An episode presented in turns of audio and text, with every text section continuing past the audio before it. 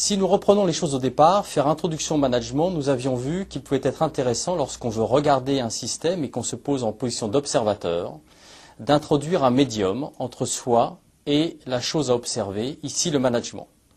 Que ce médium était forcément quelque chose de l'ordre de la référence culturelle, et qui disait référence culturelle pouvait dire philosophie, littérature, cinéma, et nous avions choisi la psychanalyse. Nous avions également croisé cela avec à la fois en soubassement théorique le théorème de Gödel et puis ce que pouvait nous dire Helmut Schmidt du management. Nous sommes partis donc avec la psychanalyse de la première question à poser, qu'est-ce qu'un homme, qu'est-ce qu'une femme? Ou plus exactement, qu'est-ce qui fait but de leur vie? Et ce qui fait but de leur vie, c'est à la fois aimer et à la fois créer. La création au sens freudien du terme étant de faire un travail passion, ce que nous avons appelé, nous, le désir véritable. Après avoir regardé qu'effectivement il n'était pas forcément aussi évident que cela d'identifier son désir véritable. On se souvient de la place notamment des parents. On se souvient de la difficulté à identifier ce désir, au risque fantasmé de mort ou de folie. Nous avons vu, dans un deuxième temps, finalement, la complexion psychique des uns ou des autres, d'un homme ou d'une femme dans l'entreprise. Nous avons vu qu'effectivement, nous étions tous névrosés, c'est-à-dire que nous avons tous un certain nombre d'empêchements à vivre, mais certains sont plus hystériques, certains seront plus obsessionnels, et puis en toute fin, certains sont plus ou moins névrosés. Autrement dit, nous en sommes à quel point? Nous sommes arrivés à un stade où nous savons que lorsque nous allons manager, lorsque nous allons diriger, lorsque nous allons animer une équipe au sein d'une entreprise, nous aurons en face de nous des personnes différentes. Différentes pourquoi? Parce qu'elles auront, pour certaines d'entre elles, identifié leur désir, pour d'autres, pas identifié ce désir, pour d'autres encore, elles auront identifié leur désir, mais ce n'est pas leur lieu dans l'entreprise. Certaines vont être plus ou moins névrosées, certaines vont être plus ou moins hystériques, certaines vont être plus ou moins obsessionnelles. Ceci pour un rapide résumé. Avant de poursuivre avec une autre manifestation de l'inconscient que nous avons pour l'instant laissé un petit peu de côté, on se souvient que nous avions parlé des actes manqués, des lapsus, du travail du rêve, mais il y a également une autre manifestation de l'inconscient tout à fait intéressante, c'est la manifestation de ce qu'on appelle le transfert. Qu'est-ce que le transfert? Pour mettre en scène le transfert, on peut imaginer une équipe, un groupe projet au sein de l'entreprise. Vous êtes en position de diriger ce groupe projet. Nous verrons que nous appelons cette personne le plus souvent désormais dans l'entreprise un pilote, pour distinguer à la fois du mot chef, dont la connotation est par trop péjorative et qui renvoie au chef à toujours raison, donc qui interdit finalement toute velléité de discussion. On se défaussera également de la notion d'animateur, et nous verrons euh, pourquoi par la suite, et donc ça s'appelle le plus souvent un pilote, ou encore, plus simplement encore, le responsable du groupe projet. Nous allons nous intéresser non pas à vous, qui dirigez et qui êtes pilote de ce groupe, mais au pourquoi une personne, un beau jour, peut faire partie d'un groupe projet, d'une équipe de travail au sein d'une entreprise? Cette nous allons l'appeler alpha. Non pour distinguer euh, d'Arthur ou Céleste qui nous ont accompagnés jusqu'ici et que nous reprendrons par la suite, mais tout simplement parce que cet alpha-là, il ne faut pas l'oublier. Or, lorsqu'on dit on ne va pas l'oublier, et c'est de la manipulation psychologique et on peut en user de temps en temps, mais dès lors que c'est un bon escient, vous ne l'oublierez pas, car je vous demande de ne pas l'oublier. Pourquoi Alpha, un beau jour, appartient à un groupe de travail ou fait partie d'un groupe de travail? Quatre cas de figure, vous imaginez cela aisément, c'est un tableau à double entrée. Premier cas de figure, le hiérarchique de alpha, car c'est toujours le hiérarchique d'une personne qui dit tu vas au groupe de travail, dit alpha, tu vas au groupe de travail. Et c'est formidable. Alpha est content, il en rêvait, son hiérarchique l'a fait, et alpha va au groupe de travail. Il arrive au groupe de travail, et c'est encore plus formidable que ce qu'il pensait. D'abord, il a la joie et le plaisir de travailler avec des gens qu'il côtoie, mais qui d'habitude il ne travaille pas il découvre effectivement des talents, il découvre des richesses. Il découvre également que le groupe fonctionne de façon tout à fait remarquable, on s'écoute les uns les autres. Il y a ce que nous appellerons plus tard la sécurité au niveau des échanges. Les gens font effectivement ce qu'on leur demande, ils arrivent à l'heure. Bref, on a un alpha qui voulait y aller, il y va, c'est encore plus formidable. Il est évident que pour vous, ça ne posera pas de problème. On évacue cette situation. Deuxième cas de figure, Alpha doit aller au groupe de travail, c'est son hiérarchique aussi qui lui demande, et Alpha est aussi content que précédemment. Il en rêvait, son hiérarchique l'a fait. Mais lorsqu'il arrive au groupe de travail, les choses s'écroulent, c'est pas ce qu'il pensait, on ne s'écoute pas les uns les autres, on persifle, on sourit, on moque éventuellement certaines euh, interventions. Bref, il est déçu. On fait crédit de son honnêteté alpha, il voulait aller au groupe de travail, il est déçu, il va s'investir peu, et d'ailleurs, il aura bien raison, car il ne sert à rien de s'investir dans un groupe qui, de toute façon, ne fera rien de ce que vous pouvez dire. Deuxième cas de figure relativement facile, même si pour vous, là, pour le coup, pilote, ça va poser des problèmes parce que votre groupe ne fonctionne pas. Mais on s'occupe d'alpha, on ne s'occupe pas pour l'instant du pilote. Troisième cas de figure, le hiérarchique de alpha dit alpha, tu vas au groupe de travail, et là, c'est une catastrophe. Alpha ne veut pas aller au groupe de travail. Et pour des raisons que nous allons élucider par la suite, alpha n'ose pas dire à son hiérarchique, je ne veux pas y aller. Alors il y va mais pour ceux qui sont habitués des bandes dessinées, et notamment de la bande dessinée belge Astérix, c'est pas si vite devant, poussez pas derrière, et il y va quasiment à recul. Et lorsqu'il arrive, oh, divine surprise, ça se passe plutôt pas mal. On s'écoute les uns les autres. Il y a également le plaisir de travailler avec des gens qu'il côtoie d'habitude, mais avec qui ne travaillait pas. Bref, on a quelqu'un qui ne voulait pas y aller. Lorsqu'il y va, il découvre que c'est pas si mal que ça. Certes, le sujet ne l'intéresse pas, et ça ne l'intéressera jamais mais on fait là aussi crédit de son honnêteté alpha et il reconnaît que bah, finalement c'est pas si mal que ça. Ça va être quelqu'un d'intéressant dans le groupe, pas forcément une force motrice, mais quelqu'un d'intéressant, et dès lors vous saurez tout à fait faire. On évacue ce cas, et il reste un dernier cas de figure, celui sur lequel nous allons évidemment zoomer, sur lequel nous allons un petit peu nous, nous arrêter. Et ce dernier cas de figure, vous l'avez deviné, c'est le hiérarchique de alpha qui dit au Alpha, tu vas au groupe de travail, et Alpha ne veut pas y aller.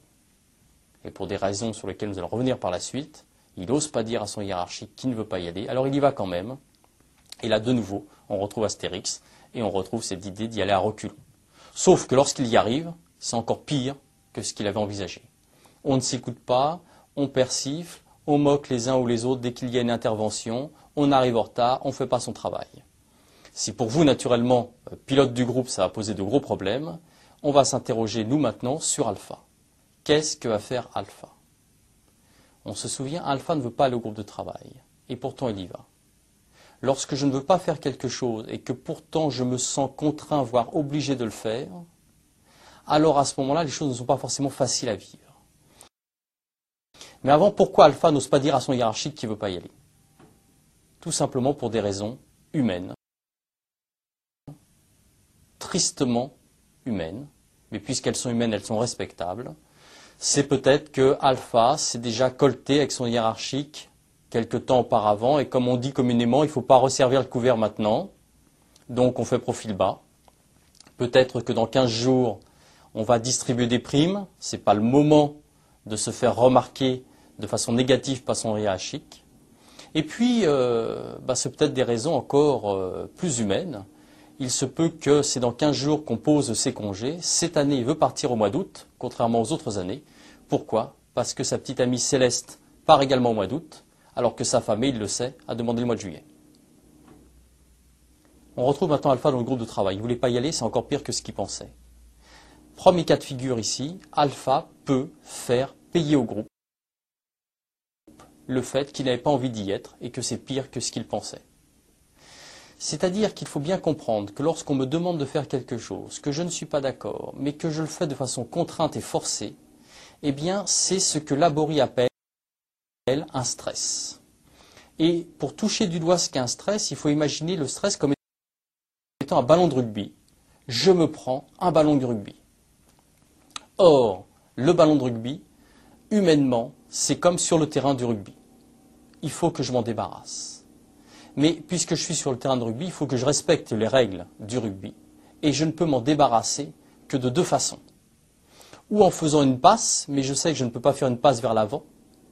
Autrement dit, si mon hiérarchique m'a demandé de faire quelque chose, je ne suis pas d'accord, c'est très difficile pour moi de renvoyer la balle sur le hiérarchique en lui faisant part de mon mécontentement, surtout un mécontentement dans l'après-coup, car la discussion après tout eût peut-être été possible précédemment. Je peux faire la passe donc sur la même ligne, c'est-à-dire à mes pairs, à mes collaborateurs, bref, aux personnes qui après tout sont dans le groupe, puisque je n'ai pas forcément de rapport hiérarchique avec elles. Je peux également faire la passe en arrière, c'est-à-dire à mes subordonnés, à des gens qui hiérarchiquement sont placés de façon un petit peu inférieure. Et finalement, lorsque je fais la passe, qu'est-ce que je fais? Eh bien, c'est ça le transfert. Je me suis pris un coup de poing d'un plus grand, je renvoie un coup de poing à un plus petit. Je ne voulais pas faire quelque chose, j'y suis contraint, je fais payer le groupe. Il faut que vous compreniez une première chose, vous, qui êtes pilote de ce groupe-là. C'est que le plus souvent, lorsque vous avez quelqu'un qui ne joue pas le jeu, en fait, cette personne, ce n'est pas par rapport à vous. Elle est en train de régler des problèmes personnels. Donc, vous devez comprendre et vous devez décomplexer par rapport à ce type de situation. Nous verrons après comment on peut faire. Dernier cas de figure pour se débarrasser du ballon, on peut botter en touche. Botter en touche, c'est repousser le problème à plus tard. Par exemple, Alpha peut très bien se conduire bien au niveau du groupe, car il sait que s'il devait mal se conduire, bis repetita, à nouveau il aurait des problèmes avec son hiérarchique. Et donc il ne va rien dire au niveau du groupe. Par contre, effectivement, revenu dans son bureau, il est exécrable. Et s'il n'est pas exécrable dans son bureau dans l'entreprise, c'est le soir, en prenant sa voiture. Appel de phare, coup de klaxon intempestif. Le nombre de personnes qui sur la route font des transferts est un nombre évidemment extrêmement important. Ce peut être plus socialisé, ce peut être le sport. Je suis énervé, je vais faire du tennis, je vais faire du squash, je vais faire un footing. Ce peut être socialisé dans quelque chose qui est de l'ordre de la relaxation. C'est du yoga, c'est une séance de sophrologie, tout ce qu'on peut imaginer, bref, lorsqu'on se connaît suffisamment bien, tout ce qui, quelque part, peut nous faire du bien. Ce peut être également, vous savez, comme dans certains films, je prends ma voiture, je fais 100 km, j'ouvre la portière et je crie tout mon désespoir, toute ma colère à la face du monde. Comme nous dit Henri Laborie, ça ne sert à rien et pourtant, ça fait du bien. Et puis, ben, si je n'utilise pas tous ces moyens, et très souvent d'ailleurs c'est le cas, c'est la famille qui va prendre. C'est-à-dire qu'Alpha rentre chez lui, ouvre la porte, commence par donner un coup de pied au chien qui régulièrement pourtant se met en travers euh, du couloir parce qu'il est content de revoir son maître. C'est les enfants qui se font gronder, voire éventuellement euh, frapper par quelques fessées parce qu'ils jouent une fois de plus sur la table du salon alors qu'on leur a demandé pour la énième fois de jouer dans leur chambre. Et puis c'est la femme à qui on reproche, une fois n'est pas coutume, puisque d'habitude les choses se passent plutôt bien, le repas du soir, non décidément, tu ne sauras jamais faire la cuisine. Bref, alpha passe ses ça ne sert à rien, mais ça fait du bien. Ce qui est très intéressant à comprendre, c'est que lorsque je prends un ballon de stress, il faut que je m'en débarrasse. Or, nous dit Laborie, la difficulté, c'est que des ballons de stress, nous nous en prenons, et c'est lui qui parle, plusieurs fois par jour, tous les jours de la semaine, toutes les semaines du mois, tous les mois de l'année, et parfois des années durant. Et à un moment donné, il se peut que je ne puisse plus me séparer, en tout cas renvoyer tous les ballons que je reçois. Et à ce moment-là, qu'est-ce qui se passe? Eh bien, c'est le score qui paye. Et là, je retrouve l'hystérique qui va développer des mécanismes de conversion. Je suis dans ce que nous avons appelé les grandes crises de la vie. Et l'obsessionnel, il va somatiser. Et si effectivement je ne peux plus renvoyer du stress sur l'extérieur, si je ne peux plus agresser l'environnement extérieur, eh bien je développe des formes d'auto-agression dont l'acmé, nous dit Henri Laborie, eh bien c'est le suicide. Il faut être très prudent lorsqu'on parle du suicide. Nous renverrons simplement à deux, trois pages extrêmement connues et peut-être les plus belles écrites sur le suicide. C'est le mythe de Sisyphe, dans les toutes premières pages, et même la première, pour ne pas la nommer, de Camus, où il dit ceci, très certainement la seule grande question philosophique, c'est la question du suicide, et cette question prend encore une importance plus forte si on estime que le philosophe, par définition, doit montrer l'exemple. Pour ce qui nous concerne, nous, et je prendrai soin de dire que bien évidemment toutes les formes de suicide ne peuvent pas être ramenées à celle-ci, il y a une forme de suicide qui pour nous fait image, c'est lorsque la personne est complètement acculée, qu'elle ne peut plus bouger, qu'elle ne peut plus rien renvoyer sur l'environnement externe. Henri Lanoubouri nous dit cette personne est en inhibition à l'action. Et lorsqu'une personne est en inhibition à l'action et qu'elle développe des mécanismes d'auto-agression, dont l'acmé peut être le suicide, eh bien très curieusement le suicide peut être expliqué ainsi, parce que je ne peux plus agir sur mon destin, la seule façon finalement de reprendre pied, d'arrêter tout ça en quelque sorte, de redevenir paradoxalement actif, c'est de mettre fin à mes jours. Comme si ultimement je redécidais ce que j'allais enfin faire de moi-même. Ça, c'est le transfert. Ce qui est très intéressant, c'est qu'Henri Laborie nous raconte exactement la même chose avec des rats.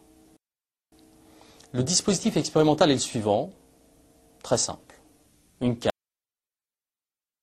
cage, excepté que cette cage-là a trois caractéristiques. La première, ce sont les parois. Ce ne sont pas des parois euh, du type grillage, mais ce peut être de la tôle, de l'aluminium, du verre. Bref, des parois de sorte que le rat qu'on va mettre à l'intérieur ne puisse pas s'agripper. Deuxième caractéristique, le plancher. Il peut être électrifié ou ne pas être électrifié. Et enfin, troisième caractéristique, on peut faire entendre dans la cage un signal sonore extrêmement fort, extrêmement désagréable, extrêmement puissant. Exactement cela, vous savez, comme lorsque vous entendez une sonnerie d'alarme dans un bâtiment, effectivement, ça invite à sortir car c'est tout à fait insupportable.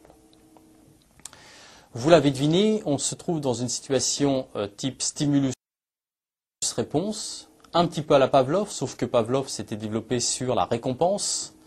Petite clochette, et puis quelques secondes après, on présentait de la viande à un chien, et on observait très rapidement que la clochette, simplement, suffisait à déclencher de la salivation chez le chien.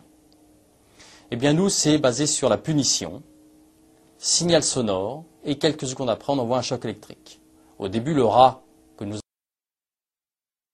avons mis dans la cage ne comprend pas ce qui se passe, mais il se prend le choc électrique.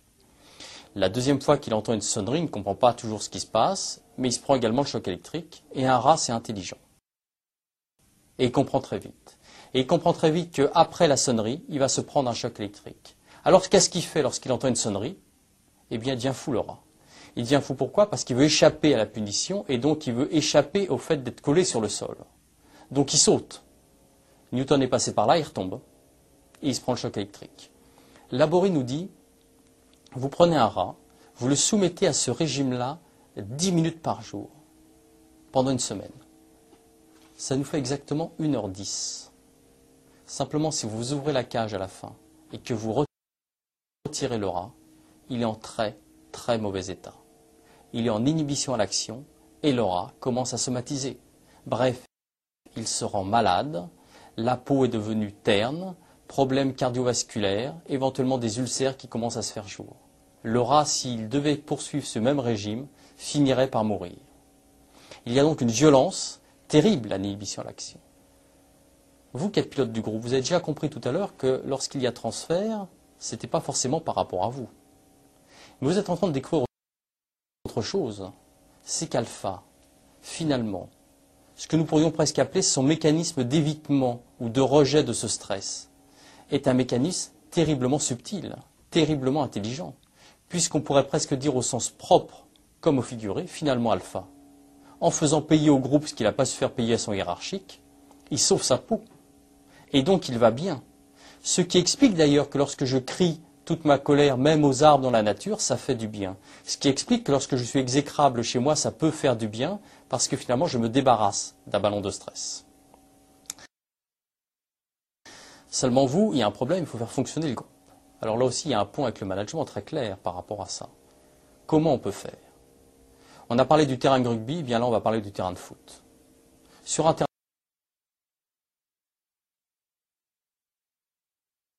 de football, je peux agir de façon graduée lorsqu'une personne ne respecte pas une règle du jeu. Et on va prendre l'exemple du mauvais geste. La première fois qu'il y a un mauvais geste, on appelle la personne et on lui dit qu'est-ce qui se passe? Et on lui demande surtout, tu ne recommenceras pas. Dans un groupe de travail Ça veut dire que tout le monde a le droit un jour de pas aller bien. Simplement, on acte et on dit, très bien, j'ai vu que tu n'allais pas bien, je te demande de faire attention à ce que la prochaine fois les choses se passent mieux. On prendra soin de jamais faire ça devant un tribunal, autrement dit jamais devant le groupe, mais toujours à l'extérieur, c'est-à-dire qu'on ne prend pas prétexte des autres pour risquer humiliation. On n'humilie pas quelqu'un. Si la personne doit recommencer, alors comme sur le terrain de football, c'est le carton jaune. Le carton jaune, qu'est-ce que ça veut dire? Ça veut dire c'est le dernier avertissement. Et après, je serai obligé de t'exclure. Après, ce sera le carton rouge. Alors vous me direz, oui, mais il n'est pas forcément facile d'exclure quelqu'un d'un groupe de travail. Et on retrouve là tout le poids de la culpabilité qu'on a pu dessiner lors des premières séances. Alors peut-être pour vous aider, il faut savoir trois choses. Trois choses qui font pourtant respect si on respecte cette capacité à exclure la personne lorsqu'il le faut. La première chose que vous respectez, c'est la personne qui vous a dit Tu me fais un groupe de travail sur tel ou tel sujet, car j'ai besoin d'un certain nombre de pistes, d'un certain nombre de propositions. Et vous, vous devez remettre un travail de qualité à cette personne-là, qu'on appelle le client interne à l'entreprise, étant entendu que vous, finalement, vous êtes un fournisseur.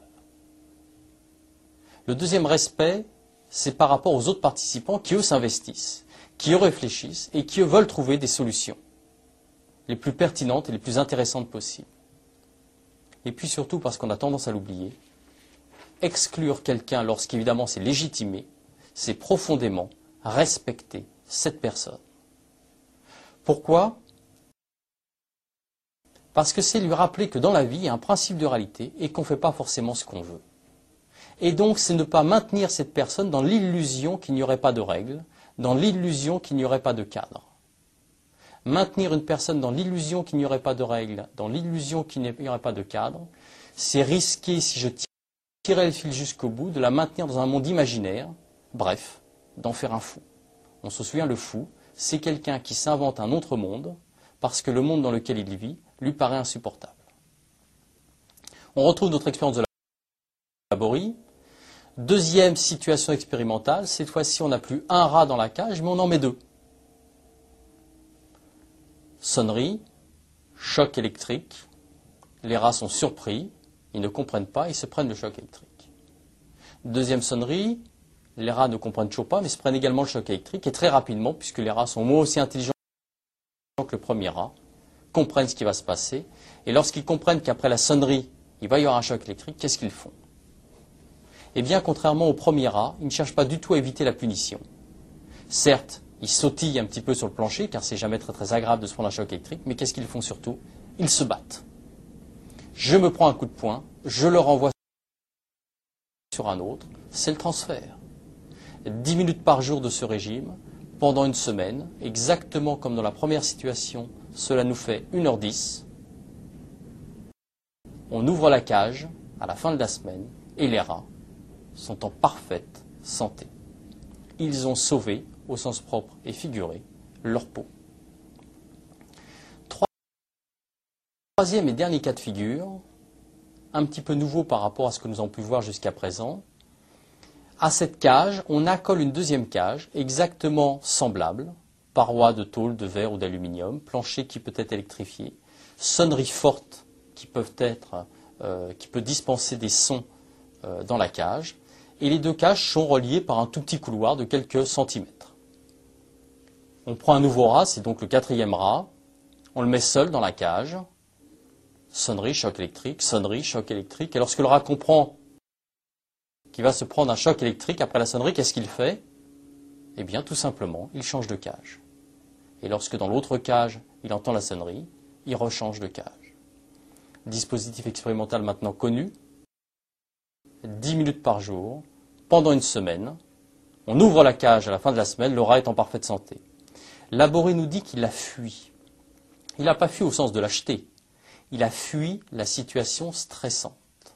Autrement dit, il s'est mis en action, il n'est plus en inhibition de l'action puisqu'il peut agir. Et l'action pour lui, ça a été de fuir la situation stressante. Ramener à l'entreprise, qu'est-ce que ça veut dire? Ça veut dire que personne n'est jamais obligé s'il n'en a plus envie ou s'il n'est pas heureux, de rester dans une institution. Il peut partir. Alors entendons-nous, il ne s'agit pas de tout quitter du jour au lendemain, mais partir, ça peut déjà être de construire un projet professionnel pour aller trouver un autre travail. Et donc déjà, c'est se mettre en position d'agir. C'est déjà ne plus être en inhibition d'action. Très intéressant. Nous connaissons tous des gens qui souffrent dans l'entreprise des gens qui éventuellement le dimanche soir commencent à être malades, qui éventuellement le lundi matin pleurent avant d'aller au travail. Ces gens se plaignent c'est insupportable, on me traite mal. Combien parmi elles réellement ambitionnent, actent pour changer d'entreprise? Réponse, très peu. Ça veut dire quoi? Ça veut dire que très certainement, et ça c'est quelque chose qu'il faut toucher du doigt parce que c'est pas facile à dire et pourtant il faut l'entendre, un certain nombre de personnes se complaisent finalement à souffrir. On retrouve l'organisation de nos sabotages et ce prix à un moment donné qu'on doit payer à la culpabilité.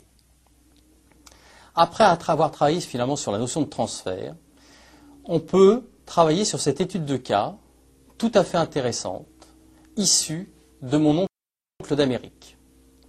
Mon oncle d'Amérique, d'Alain Resnais, finalement, ça raconte les thèses d'Henri Laborie. C'est un film qui a été tourné autour des thèses et pour mettre en valeur ces thèses-là. On suit plusieurs couples, et le premier couple qu'on suit, parce qu'il nous intéresse plus particulièrement, c'est Roger Pierre et Nicole Garcia. Lorsqu'on dit couple, on devrait parler de couple illégitime, puisque Nicole Garcia est la maîtresse de Roger Pierre. Roger Pierre a fait carrière dans la communication, dans cette maison qu'on appelait l'ORTF, et puis, suite à un changement politique, comme il en arrivait euh, alors, et en tout cas les effets étaient toujours les mêmes lorsque changement politique il y avait, cette personne a été licenciée, on disait alors limogée. Elle va ensuite écrire un livre et puis se relancer de nouveau dans une carrière politique.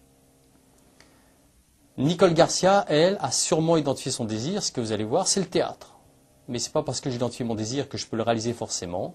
Et les choses dans la vie vont parfois être un petit peu cruelles avec elle. Et dans un flashback, on va voir notamment que finalement le metteur en scène d'une troupe à laquelle elle appartenait s'est sans doute servi des comédiens pour asseoir, euh, on va dire, son évolution au sein même du métier, mais que finalement les comédiens ont peut-être trinqué. Un autre flashback, on voit sa mère très mécontente euh, que sa fille fasse du théâtre. Ça nous rappelle évidemment Neil avec son propre père dans le cercle des poètes disparus. Et sa mère euh, lui donne une claque en lui disant mais c'est ma fille. Tout pourrait continuer ainsi, sauf que la femme de Roger Pierre, avec qui elle a des enfants, évidemment est au courant de la liaison, puisque Roger Pierre a décidé de vivre avec sa maîtresse, avec Nicole Garcia. Et pour récupérer son mari, elle invente le stratagème suivant. Elle va voir Nicole Garcia, elle lui dit Madame, je vous en supplie, je suis malade, je suis très malade, il me reste trois mois à vivre, je vous en supplie, rendez-moi mon mari au moins pour ces trois mois, qu'il soit là avec les enfants lorsque je vais mourir. Nicole Garcia est bouleversée, elle ne s'en ouvre pas à Roger Pierre parce qu'elle pense que Roger Pierre refusera de rentrer chez lui. Alors elle va inventer un prétexte pour rompre, et l'extrait que nous allons regarder ben, commence sur cette porte qui se referme, et on retrouve nos deux protagonistes deux ans après. C'est eux que nous allons suivre sur une île en Bretagne, dont je vous parle ci-après. Un autre couple, en filigrane finalement, puisqu'on le verra qu'en flashback, c'est Gérard Depardieu et Marie Dubois. Gérard Depardieu est un employé, un employé modeste, qui fait de son mieux, qui n'a sûrement pas identifié son désir. Tout pourrait continuer ainsi. Il a un pavillon, un pavillon de banlieue avec Marie Dubois. Ils ont deux enfants. A priori, Marie Dubois ne travaille pas. Sauf que, bah, comme cela arrive, l'entreprise est rachetée par une autre entreprise et que lorsqu'une entreprise est rachetée par une entreprise, ben, on a souvent plusieurs personnes pour un même poste. Là, ils sont deux en l'occurrence. Et puis, bah, la personne qui a même poste que Gérard Depardieu, elle a une ambition, une ambition très forte. Et Gérard Depardieu va être très très vite débordé par cette personne. Et lorsque Arditi, qui dirige euh, cette nouvelle entité, devra faire un choix, eh bien, c'est Destrade, c'est-à-dire l'autre personne, qu'il va choisir. On aime bien Gérard Depardieu dans l'entreprise, il n'a jamais été mal noté, alors on lui propose un autre emploi. Mais c'est un autre emploi qui n'est pas facile à accepter puisque c'est à plus de 400 km de là où il habite. C'est à Cholet, alors qu'il est en région parisienne. Ça signifie quoi? Ça signifie que tous les matins, lundi matin, il doit partir très tôt. Il rentrera tard le vendredi soir. Pour tout arranger, le jour où il part, le jour où il est dans la voiture, sa femme Marie Dubois lui annonce qu'il attend un troisième enfant. Donc les choses ne sont pas faciles. Je reviens à la présentation de l'extrait. On va retrouver Roger Pierre, et Nicole Garcia deux ans après. On les retrouve où Dans une île en Bretagne. Roger Pierre avait souvent parlé de cette île qu'il avait de famille. Pourquoi il y est ce jour-là? Parce qu'il recherche des papiers, parce qu'il faut qu'il aille voir le notaire, parce que justement par rapport à cette île, il y a un problème avec un cousin qui veut le récupérer enfin. Nicole Garcia, elle est là, et on se souvient, vous savez, du, hasard. Euh, c'est sûrement pas par hasard qu'elle est là. C'est-à-dire qu'elle n'a jamais oublié Roger Pierre, et évidemment, ça nous rappellera un certain nombre de choses. Et donc elle va voir cette fameuse île dont a parlé Roger Pierre si souvent, et elle va le rencontrer. À chaque fois que nous entendons un signal sonore, ça veut dire danger. On se souvient du mécanisme de la cage avec le rat. Et la personne qu'on voit très rapidement dans un rayon de bibliothèque, qui prend un livre, eh bien c'est la personne qui parle en voix off. C'est Henri Laborie. C'est ce cas que je vous invite à travailler. A tout de suite.